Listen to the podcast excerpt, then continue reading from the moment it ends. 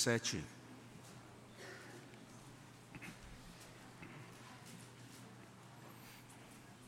Você que está em casa também é convidado a abrir a sua Bíblia nesta passagem, Atos 6, de 1 a 7. E nós temos o texto sendo projetado também, então aqueles que estão aqui são convidados para lermos juntos. Vamos ler juntos esse trecho da palavra de Deus, Atos, capítulo 6, de 1 até 7. Vamos ler? Ora, naqueles dias, multiplicando-se o número dos discípulos, houve murmuração dos helenistas contra os hebreus, porque as viúvas deles estavam sendo esquecidas na distribuição diária. Então, os doze convocaram a comunidade dos discípulos e disseram: Não é razoável que nós abandonemos a palavra de Deus para servir às mesas.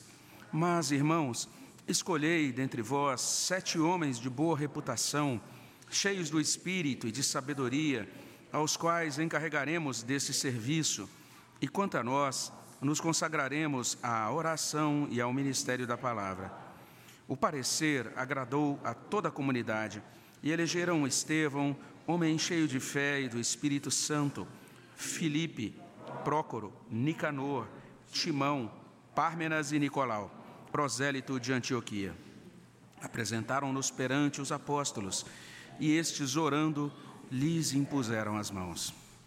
Crescia a palavra de Deus e em Jerusalém se multiplicava o número dos discípulos também muitíssimos sacerdotes obedeciam à fé. Senhor, abençoa os nossos corações nesse momento em que nos colocamos diante da tua palavra. Olha, ó Deus, por as nossas necessidades que são tão grandes, profundas. Ó Deus, suplicamos que o teu Espírito fale conosco, que esta palavra seja útil, ó Deus, para o nosso coração, que ela produza os bons frutos, ó Deus, designados pelo Senhor que o Senhor, ó Deus, repreenda o inimigo e que o Senhor nos abençoe com o teu Espírito Santo nesta hora. É o que pedimos no nome de Jesus. Amém, Senhor Deus.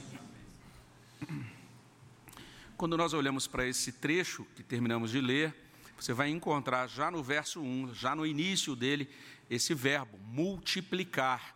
Você vai encontrar essa mesma palavra, o mesmo verbo no final do, te do texto que terminamos de ler. Então, Atos capítulo, é, capítulo 6, ele começa dizendo isso, multiplicando-se o número dos discípulos, e ele termina dizendo: se multiplicava o número dos discípulos. Isso demonstra a intenção do autor de Atos nesse tema do crescimento. Ele está pensando nesse, nessa temática, né? o número dos discípulos se multiplicando, crescendo. Essa é uma temática importante e o nosso irmão, o reverendo Hernandes Dias Lopes, quando olha para esse texto, ele já é, inicia a exposição que ele faz dessa passagem dizendo o seguinte: Satanás não conseguiu derrotar a igreja de fora para dentro por meio da perseguição. E quando a gente lê os capítulos anteriores de Atos, esta é realmente uma ênfase, né? os discípulos sendo apertados, sendo trazidos para prestar depoimentos, sendo interrogados. Inclusive, hoje de manhã nós vimos isso, os discípulos sendo açoitados pelas autoridades de Jerusalém. Então a igreja sofreu perseguição, mas a perseguição não conseguiu conter a igreja. Além disso, além de perseguição, a igreja também foi ameaçada né, de dentro para fora por meio da corrupção. É o que a gente pode conferir em Atos capítulo 5, aquele episódio sobre Ananias e Safira, que mentiram para a igreja, mentiram contra o Espírito Santo, ou mentiram para o Espírito Santo, e, portanto, foram disciplinados. Mas agora a igreja está enfrentando um novo modo, né, uma nova forma de ameaça ao seu crescimento. E basicamente o que a gente tem aqui é isso: esse desvio do foco da liderança da igreja para o serviço das mesas.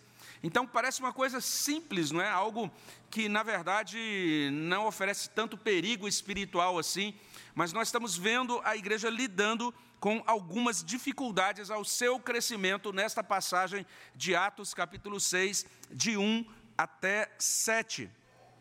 Esta igreja retratada aqui nesse livro de Atos é uma igreja interessante, porque tem um lado dessa igreja que é totalmente celestial, vamos dizer assim, né? É uma igreja que nasce no coração, no conselho, no plano eterno de Deus. Uma igreja que, de certa maneira, é agraciada diretamente do céu. O, inclusive, é assim que começa o relato do dia de Pentecostes, né, que naquele dia estavam todos reunidos e do céu veio um som como de vento impetuoso, o Espírito é derramado sobre aquele povo, e a partir daí eles já começam a viver nesse mundo uma espécie de vida celestial, uma vida que é regulada, que é encaminhada, que é capacitada pelo próprio poder de Deus. Mas, ao mesmo tempo, essa igreja é um grupo humano, é um grupo sujeito a eventualidades, é um, um grupo que a gente pode chamar de grupo imperfeito, antes da volta de Jesus Cristo. Essa é a igreja de Atos. Quando a, gente, quando, quando a gente diz assim, ah, eu queria que a nossa igreja hoje fosse igual à igreja de Atos. Olha lá no capítulo 5. Alguns membros daquela igreja mentiram contra o Espírito Santo. E agora nós vamos ver aqui no capítulo 6 algo também acontecendo que tem a ver com isso, com a humanidade da igreja, com a fragilidade da igreja. Você já deve ter ouvido, talvez, falar, mas é uma tônica que tem ficado cada vez mais é, popular, especialmente entre ah, nos chamados seminários de liderança de igreja, né? Essa ideia seguinte, que a igreja tem que ser uma comunidade de excelência, uma comunidade onde todos fazem o melhor para Deus e tudo é feito de forma excelente para Deus. Pois bem, essa não é a igreja de Atos. A igreja de Atos não tinha essa excelência impecável. Não é uma igreja que passaria num, numa avaliação criteriosa, quem sabe aí, de uma consulta, consultoria empresarial hoje. É uma igreja que tem muitas lacunas, e essas lacunas vão aparecendo ao longo do relato de Atos. Essa igreja de Atos é muito mais parecida com uma família. E uma família, veja bem, pense na sua família. A sua família é uma família assim, excelente, em que todo mundo tem a melhor performance, todo mundo já acorda de manhã dizendo: Bom dia, querida, bom dia, meu amor. E os filhos: Ó, oh, papai, o que podemos fazer para obedecer mais e melhor hoje? Né? Você já viu isso em alguma família? Não, é, a igreja é muito mais como uma família que tem esses os seus percalços, onde tem as suas dificuldades, que enfrenta lutas, enfrenta problemas cotidianos. E nessa passagem que a gente leu, a gente pode verificar algumas coisas. Em primeiro lugar, isso, o crescimento da igreja sendo ameaçado por lapso e por insatisfação. Aí no verso 1, a gente vai perceber isso daqui a pouquinho. Além disso, graças a Deus, né? Tem esse lapso, essa insatisfação, mas os apóstolos respondendo ao problema com uma boa condução, aí nos versos 2 a 4, em terceiro lugar, a igreja respondendo ou colaborando com os apóstolos no versos 5 e 6. Isso encaminha para aquilo que aparece no verso 7, ou seja, Deus agraciando o seu povo com uma multiplicação nova, renovada. É assim que essa narrativa começa, ou seja, em primeiro lugar, aqui em Atos 6, de 1 a 7, a gente aprende que o crescimento da igreja foi ameaçado por lapso, por insatisfação. Olha o lapso aí, verso 1. Naqueles dias, multiplicando-se o número dos discípulos, houve murmuração dos helenistas contra os hebreus, porque as viúvas deles estavam sendo esquecidas na distribuição diária. Então veja só, crescimento da igreja, verso 1. Naqueles dias, multiplicando-se o número de discípulos. As ameaças do capítulo 5 não foram suficientes para conter o avanço da igreja. O capítulo 5 termina com as autoridades dizendo para os apóstolos: calem-se, vocês estão proibidos de falar no nome de Jesus Cristo. Os apóstolos são açoitados, mas termina o capítulo 5 com os apóstolos ensinando, pregando em Jerusalém, tanto no templo como também nas casas. E se a gente olha para Atos 2, 47, 47, diz que o próprio Senhor é quem acrescentava à igreja os que iam sendo salvos. Então, quando a gente chega agora aqui no capítulo 6 e diz que multiplicava-se o número dos discípulos, significa que Deus está com esta igreja, acrescentando aqueles que estão sendo salvos nesta igreja. Então, nós temos esse registro de uma igreja que cresce em número, um registro muito comum aqui em Atos, mas perceba a crise que se estabelece ainda no verso 1, o texto vai dizer assim: houve murmuração. Então agora o problema não é um ataque de fora, mas é agora algo que acontece no seio da igreja, no meio da igreja. Surge murmuração. O que é murmuração? Popularmente, aquela conversa de corredor, que a gente diz assim, muito espiritualmente: olha, quero falar isso para você, só para, ó, não é fofoca, é para oração, viu? Você sabia que a junta diaconal não está cumprindo com as suas obrigações, aconteceu algo na quarta-feira que foi assim, aí você fala. Para oração apenas, para oração apenas. Mas na verdade, murmuração. É isso que aconteceu com a igreja. Insatisfação. A NVI, a NVI inclusive, vai dizer isso. Eles queixaram-se, ou seja, surge uma queixa no meio da igreja. Por causa do quê? O que conduz àquela murmuração? O problema que, que surge na igreja é um problema tanto pastoral, administrativo. A gente vai ver que tem muito de administração aqui e tem muito de pastoral aqui. O texto diz assim: as viúvas deles, ou seja, as viúvas dos chamados helenistas, estavam sendo esquecidas na distribuição diária. Era isso. Existe muito debate sobre como é que isso acontecia na prática, né? O que é, como é que se dava essa distribuição diária? Existem pessoas que sugerem, por exemplo, que a igreja então distribuía diariamente os recursos, ou que existia uma reunião em que era feita uma refeição conjunta. Enfim, não se sabe ao certo é, como se praticava essa distribuição diária. Mas o texto já nos ajuda a compreender o seguinte: até agora a gente está lendo sobre a igreja em Jerusalém, é ou não é? E a gente aqui em Atos vai aprendendo sobre essa igreja, se empolgando com ela, e até agora na nossa cabeça essa igreja é um grupo uno, um grupo só. É como se fosse um grupo quase que homogêneo, não é? Mas agora, quando chegamos no capítulo 6, nós somos informados de que, em verdade, tinha uma distinção. Existiam dois tipos de cristãos naquela igreja em Jerusalém. Olha só que interessante. O texto vai dizer que a gente tinha, de um lado, vamos dizer assim, os chamados crentes helenistas. Algumas traduções vão dizer assim, os crentes de fala grega. De outro lado, a gente tinha os crentes que aqui são chamados de hebreus.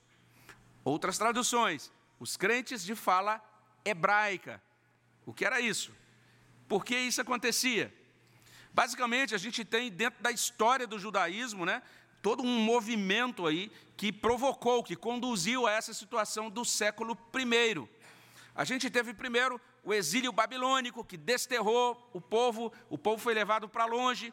Depois, quando chegou a Persa, o imperador persa liberou, Ciro promulgou um decreto, um édito, liberando os judeus que estavam no cativeiro para retornarem para a Palestina e reconstruir Jerusalém, reconstruir o templo. Alguns voltaram, outros não.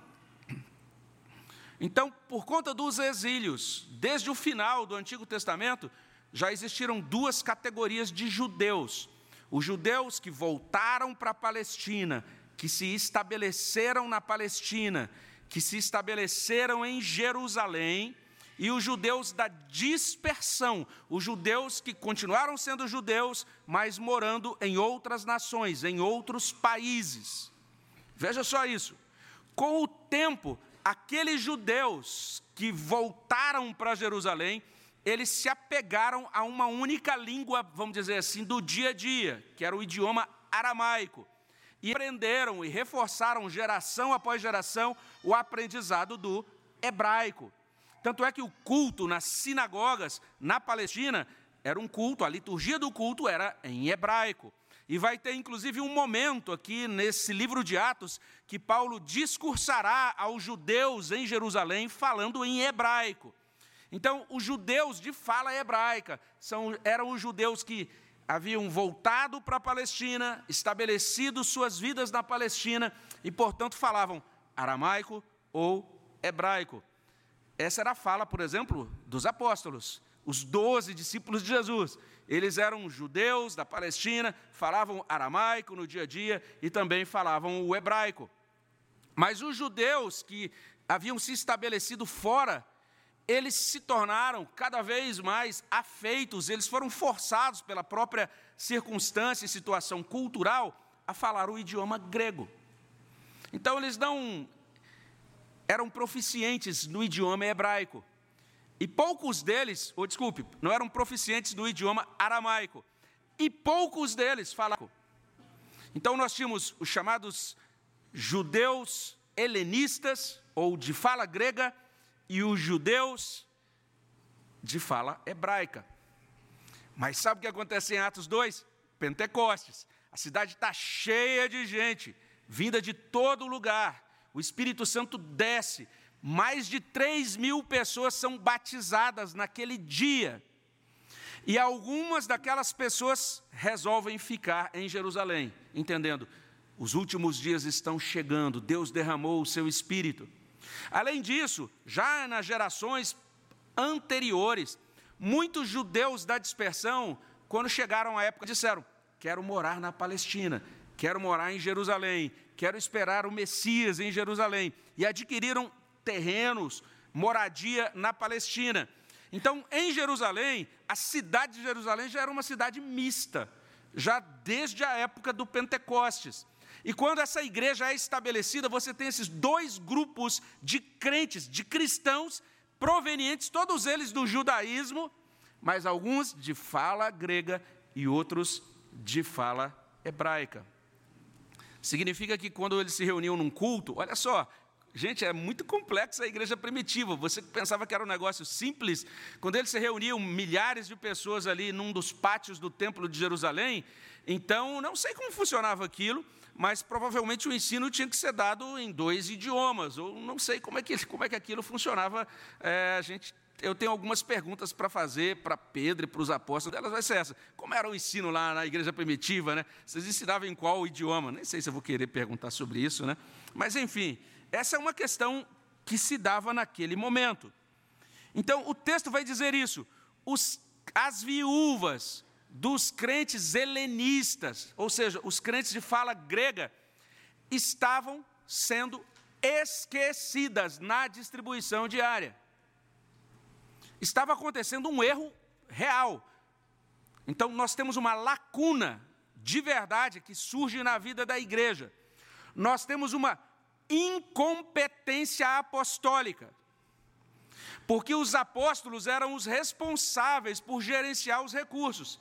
Basta você olhar o capítulo 4, e você vai encontrar lá no capítulo 4 esta palavra, né, nos versos 34 e 35. Nenhum necessitado havia entre eles, porquanto, vendendo-as, traziam os valores correspondentes, depositavam aos pés dos apóstolos então se distribuía a qualquer um à medida que alguém tinha necessidade. Naquela época, os apóstolos eram os gestores dos bens e do dinheiro da igreja. E eram eles que distribuíam aqueles bens, aqueles recursos, tudo que era doado à igreja para atender aos necessitados. Mas os apóstolos falavam, eram crentes de fala hebraica. Você já está entendendo o que provavelmente deve ter acontecido? Então veja bem, é, Pedro tinha que decidir algumas coisas e visitar algumas famílias. Provavelmente, quais as famílias é, que ele estaria mais inclinado a visitar? Então tinha lá uma família de fala hebraica. Ele era um judeu de fala hebraica. Então, provavelmente, os apóstolos acabaram dando mais suporte aos familiares e conhecidos e irmãos judeus de fala hebraica e se esqueceram das, dos judeus de fala grega. Problema pastoral, problema administrativo. Então, houve de fato um lapso, não é? Isso é muito interessante. A gente pode até imaginar, então, aqueles apóstolos tentando fazer o que era certo e dar conta de todas as demandas, mas não era fácil. Por quê? O número de discípulos foi multiplicado. Agora tinha muito mais gente perguntando para os apóstolos: apóstolo, crente pode ir em festa junina? Apóstolo, crente pode fazer tatuagem? Apóstolos, e eles cada vez com mais demandas de respostas bíblicas e de ensino e de pregação. Apóstolo, vai pregar na casa da mãe, fazer um culto lá amanhã à noite. E eles cada vez com mais demandas de palavra, de ensino, de doutrinação, e ao mesmo tempo crescia o número de discípulos, crescia o número de gente precisando de suporte, de ajuda material da igreja. Essa era a situação. Os apóstolos não davam conta de tudo, porque os apóstolos não eram Deus. É simples assim, gente. Nenhum ser humano dá conta de todas as tarefas, todas as necessidades de uma igreja.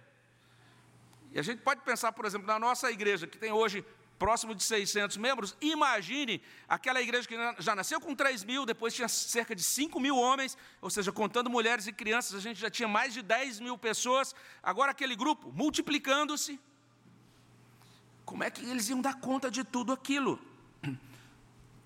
Somente Deus é onisciente, sabe do problema de todo mundo. Somente Deus é onipotente, consegue resolver e atender todo mundo. Nenhum pastor dá conta disso, nenhum presbítero dá conta disso, nenhum líder dá conta disso. Então, por conta disso, houve um lapso, um erro cometido por descuido, um engano involuntário, não foi por maldade. As viúvas foram negligenciadas, passaram por necessidade precisavam ser assistidas. Então alguém dizia: Olha, aquela irmã lá, veja só, gente, ela não recebeu a refeição dela de ontem. Ela não comeu ontem. É uma viúva, membro da nossa igreja. E aí surgiram esses chamados murmúrios de descontentamento, como a gente lê na nova versão transformadora. Isso ameaçou o crescimento da igreja naquele momento. O crescimento foi ameaçado por lapso e por insatisfação. Mas graças a Deus, porque como a gente lê aqui adiante, em segundo lugar, os apóstolos responderam. Eles responderam com boa condução. A gente pode conferir essa resposta aí no verso 2. Então os doze convocaram a comunidade dos discípulos e disseram: olha só que interessante. Eles convocaram a comunidade, ou seja, a multidão dos discípulos. O que eles fizeram? Uma assembleia. Nós temos um problema, vamos resolver o problema. Convocaram a assembleia. Isso é digno da nossa atenção. Os apóstolos não ficaram assim, não se sentiram é, magoados por conta da murmuração. Nossa, esse povo é tão é, mal agradecido depois de tudo que a gente está fazendo, olha, eu estou aqui trabalhando no meu apostolado 16 horas por dia, o povo nem sabe a hora que eu levanto, tem hora que eu, der, eu vou dormir, e mesmo assim fica murmurando, reclamando, ah, eu estou dando meu melhor, Senhor, porque eu estou aqui, não, vou desistir desse cargo, não quero mais ser apóstolo, e alguma coisa assim. Não, eles, olha, precisamos resolver o problema. Vamos fazer uma reunião, vamos fazer uma assembleia da igreja. Então eles fazem a assembleia, ali na assembleia encaminham uma proposta. É nesse sentido que a gente vê a boa condução deles. É bem interessante que não é uma condução autoritária, eles também não chegam dizendo, olha, agora nós vamos fazer assim porque eu, o apóstolo, estou mandando, não é isso. Eles reúnem a comunidade e propõem. E veja só, que jeito presbiteriano bonito de fazer as coisas aqui, né? Que coisa bonita. O modo como eles conduzem. Eles pensam na situação, eles compreendem que não é razoável ou certo que eles tentassem se ocupar das duas demandas, né? as demandas das mesas, a demanda das mesas e a demanda da palavra, aí no verso 2: Não é razoável que nós abandonemos a palavra de Deus para servir às mesas. Eu acho tão interessante esse texto, porque eles não, naquele momento, eles não vão orar no monte ou buscar uma coisa assim super espiritual. Eles vão pensar no que é razoável, numa solução administrativa. Né? Não, a gente não dá conta, a nossa agenda não, não comporta todas as, as demandas. A gente precisa distribuir o trabalho. Então, eles estão falando aqui em distribuição do trabalho. Olha que texto interessante sobre administração. Eles veem a necessidade de criar uma estrutura nova, criar algo novo que não existia dentro da igreja até aquele momento. Olha aí o verso 3. Irmãos, escolhei dentre vós sete homens de boa reputação, cheios do espírito e de sabedoria, aos quais encarregaremos deste serviço. Esse é o momento em que nasce a junta diaconal. É o momento em que nasce o ofício de diácono na igreja. Isso é digno da nossa atenção, porque semana passada a gente teve eleição para diácono, semana que vem a gente tem o dia do diácono. Até vamos agradecer por eles na quarta-feira que vem. Esse ofício chamado diaconato nasce aqui em Atos capítulo 6.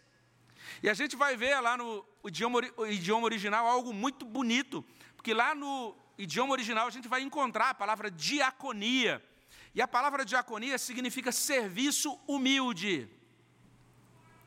E lá a gente vai encontrar assim, que Deus está encaminhando os apóstolos para que eles estabeleçam o serviço das mesas, a diaconia das mesas, o serviço humilde das mesas, e os discípulos vão se dedicar ao ministério da palavra e da oração.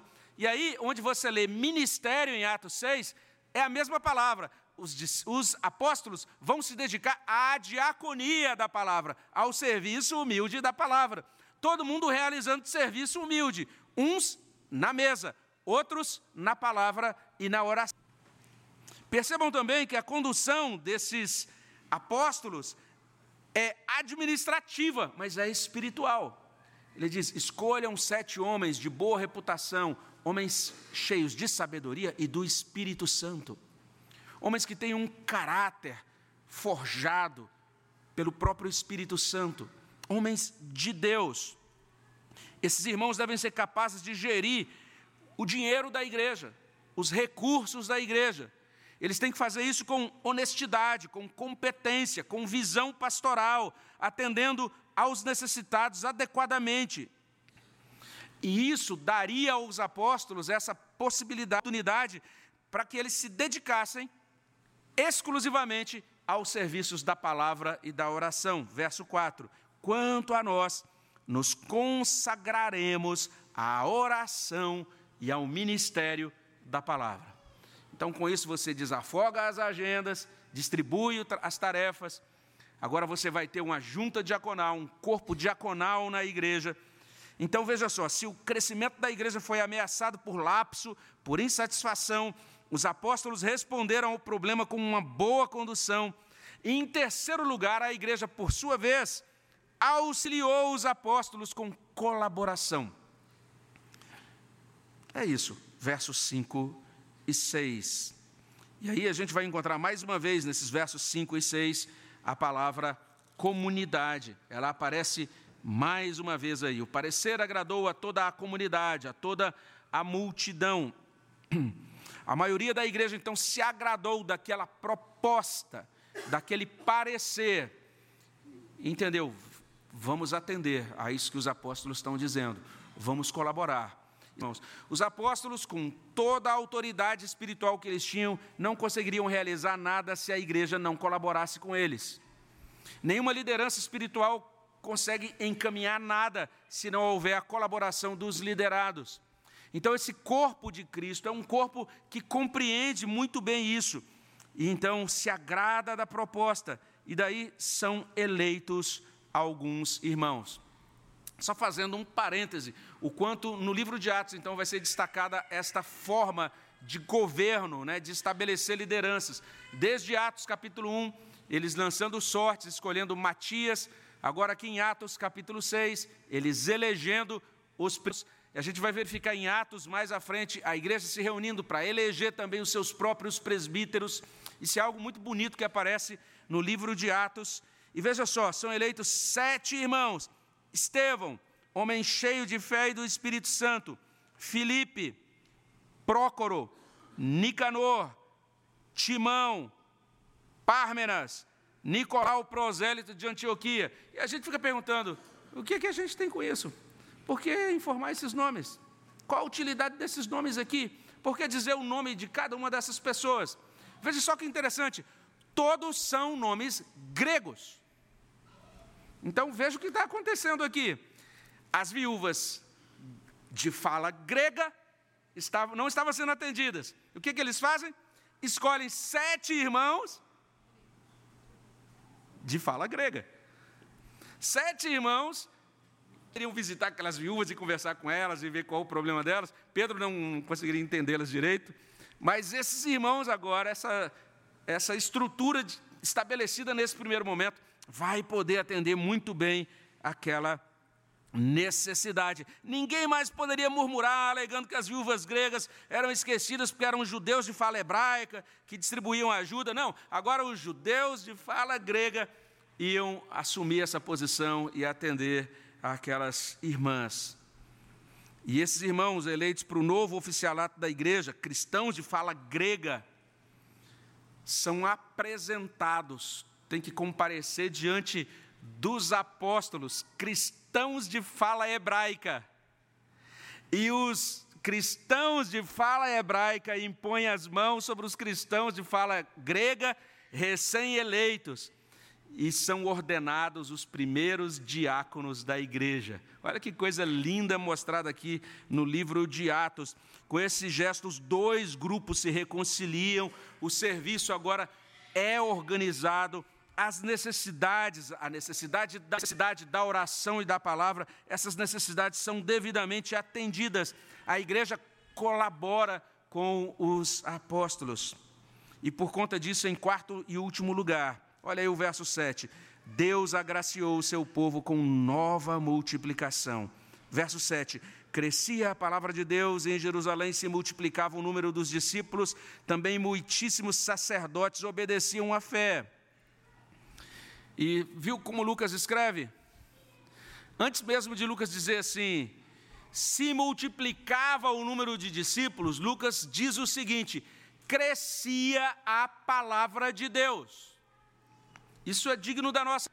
Por quê? Porque se você tem apenas um grupo dito cristão que cresce em número, mas no meio desse grupo que está crescendo cada vez mais, a palavra de Deus não está crescendo ali, esse grupo não é igreja ainda. Para que haja igreja, tem que haver o crescimento da palavra de Deus e na palavra de Deus. A igreja é originada, os crentes são regenerados pela palavra de Deus. A vida dos céus desce ao coração dos crentes por meio da palavra de Deus. A salvação chega até nós porque o Evangelho é o poder de Deus para a salvação de todo aquele que crê. A fé vem pelo ouvir, pelo ouvir o quê? Ouvir a palavra de Deus. Então, com esta nota, Lucas está dizendo isso: crescia a palavra de Deus. Esse movimento tem legitimidade, ele é legitimado pelo próprio Espírito Santo. O Espírito Santo está encaminhando a sua palavra para o coração das pessoas, e daí aquilo que vem adiante. E daí, mais uma vez, o verbo multiplicar, se multiplicava o número de discípulos, ou seja, Deus continuou abençoando a igreja com novos convertidos. Mas olha só que bênção inaudita, final desse verso 7. O verso 7 termina dizendo assim: muitíssimos sacerdotes obedeciam à fé. Agora não eram só as pessoas lá de baixo da sociedade, mas os sacerdotes, a liderança espiritual judaica estava sendo alcançada pelo poder do evangelho. No capítulo 5, a gente vê a liderança judaica de certa maneira contrária aos apóstolos. Em Atos 6, agora, muitíssimos sacerdotes. Só para a gente ter uma ideia, só no Templo de Jerusalém, escalados para o serviço do Templo de Jerusalém, eram cerca de mil sacerdotes. Atos capítulo 6 está dizendo que uma grande parte daqueles, dentre aqueles mil sacerdotes, estava sendo trazida para os pés de Jesus Cristo, poder do Espírito Santo, ou seja, Deus agraciou o seu povo com nova multiplicação. E dito isso, a gente pode começar a concluir, né, como sempre, reafirmando aquilo que consta em Atos 6, de 1 a 7. A gente vai perceber essas quatro coisas aqui: o crescimento da igreja sendo ameaçado por lapso, por insatisfação, mas graças a Deus os apóstolos respondendo àquele problema com uma boa condução, a igreja auxiliando os apóstolos com colaboração, por conta disso, Deus agraciando o seu povo com nova multiplicação. É um texto impressionante, Atos 6, de 1 a 7. E ele deveria ser é, suficiente para que a gente compreendesse esse caráter que a gente poderia chamar de caráter humano e orgânico da igreja. A igreja é muito mais semelhante a um corpo, né? ou a uma família, como a gente falou, do que a uma instituição. Não é isso. Na igreja ocorrem lapsos. Certamente os apóstolos não queriam que as viúvas dos helenistas fossem esquecidas, mas elas foram. Aconteceu realmente um erro que precisou correção. Nesse sentido, então, é digno da nossa atenção esse texto. Nós precisamos prestar atenção nisso. O que a gente faz quando ocorrem lapsos na igreja? Erros. A gente percebe coisas que deveriam estar sendo feitas e não estão sendo feitas. O que fazer? Isso é interessante. Os apóstolos foram informados. Alguém chegou para eles e disse assim: Olha, tem gente murmurando. As viúvas helenistas não estão recebendo a distribuição diária. Foi isso que aconteceu. Importante. Eles foram informados, e é nesse sentido que a gente precisa sempre lembrar disso. Os pastores, os presbíteros, os diáconos, os líderes da igreja precisam ser informados das lacunas, dos problemas existentes. A gente precisa que alguém traga isso para a gente. Senão a gente não vai saber, a gente não vai adivinhar. Tem gente que diz assim: olha, eu estou com um problema aqui, estou querendo só, ó, quero testar esse pastor para ver se ele é sensível e percebe que eu estou com esse problema. E aí o pastor não percebe. Ele fala: Nossa, isso é um pastor insensível. É porque o pastor não é onisciente, ele não lê mentes.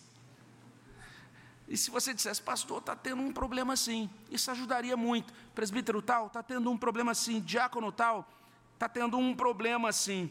Então, sem murmurar, a gente pode ir até o líder, ao líder, ao irmão, à irmã responsável pelo problema, e pode então é, reportar isso para essa pessoa. E a partir desse ponto, esse problema pode ser resolvido. Essa pessoa vai ser informada sobre isso. Se aquele problema não fosse reportado aos apóstolos, talvez houvesse visão da igreja no século I, uma divisão irreparável, uma quebra de ponte entre cristãos helenistas de um lado, cristãos hebreus de outro lado, e talvez o cristianismo tivesse morrido ali. Mas alguém reportou o problema e os apóstolos puderam dar andamento a uma solução. Uma segunda coisa que a gente pode dizer, olhando para esse texto, é que esse texto dá uma boa cutucada, vamos dizer assim, é, nos líderes cristãos. Os apóstolos receberam a informação: tem gente reclamando de vocês, as viúvas não estão recebendo distribuição diária. E os apóstolos não ficaram ali lambendo as feridas, dizendo: ah, nossa, está todo mundo me chamando de incompetente, de incompetente agora, o que farei? Não, eles não fizeram isso. Eles baixaram a cabeça, eles pensaram em uma solução, implementaram com rapidez, sem deixar de lado a dependência de Deus e a humildade diante da igreja. Então, nós, irmãos, líderes da Igreja Presbiteriana de São José do Rio Preto, você que é presbítero, você que é diácono, você que é voluntário em um departamento, nós estamos aqui, nós somos estabelecidos por Deus para sermos alertados, para sermos corrigidos, para que os irmãos reportem os nossos erros, inclusive puxem as nossas orelhas. Nós fomos estabelecidos por Deus para servir a Deus, servindo ao povo de Deus, servindo também aos interessados no Evangelho, mais e melhor. Então, se nós somos estabelecidos para servir ao Senhor na igreja, nós temos graça para sermos mais dedicados, para trabalharmos para a glória dEle, para fazermos tudo com alegria e para o agrado dEle. Uma terceira coisa que a gente pode depreender também desse texto é a seguinte: as, as insatisfações, os lapsos da igreja não devem nos afastar do amor a Deus, nem do amor aos irmãos. Então, se você perceber assim, puxa vida, ó, é, tem tal coisa que deveria ter acontecido, não está acontecendo. Ou então tem tal necessidade minha que eu queria que fosse satisfeita, não foi, ninguém notou. Não fique magoado com Deus, não fique magoado com os irmãos. Olha só que interessante, nós precisamos prestar atenção nisso. helenistas não devem se afastar dos hebreus, hebreus não devem se afastar dos helenistas. Nós vamos encontrar gente diferente, necessidades diferentes. Precisamos entender: somos todos irmãos, somos todos lavados pelo mesmo sangue, nós somos todos feitos um pelo mesmo Espírito. Satanás quer dividir, mas onde o Espírito Santo atua, existe uma confirmação da unidade do corpo de Cristo. A gente precisa também, olhando para esse texto, entender isso. Se nós somos igreja, vamos colaborar com os nossos líderes. Vamos colaborar com os nossos voluntários, que irão prosseguir sem a ajuda nossa, sem a colaboração de todo o corpo de crentes. E todos nós, ao olhar para Atos capítulo 6, de 1 a 7, nós podemos e devemos caminhar sendo sabedores da nossa necessidade absoluta de sermos abençoados por Deus. Atos 6 começa assim: Deus abençoou e os discípulos foram multiplicados. Atos 6, lá no verso 7, o trecho termina assim: Deus abençoou, os discípulos foram multiplicados e muitos sacerdotes obedeceram à fé. Veja só, não somos nós que produzimos o crescimento da igreja, é o Espírito Santo que produz o crescimento da igreja, não somos nós que salvamos pessoas, é Jesus Cristo que salva pessoas. Nós todos, todos nós precisamos de Deus, precisamos da ajuda do Senhor para a nossa salvação, para o nosso sustento, para a nossa liberdade, para a nossa restauração. Então, nesta noite, culto de ceia, nós somos convidados a invocar a presença do Senhor, a ajuda dEle e antes de participarmos desta mesa, nós somos convidados nesta noite a nos consagrar para glória e louvor únicos dele. Vamos fazer isso? Vamos orar ao nosso Deus.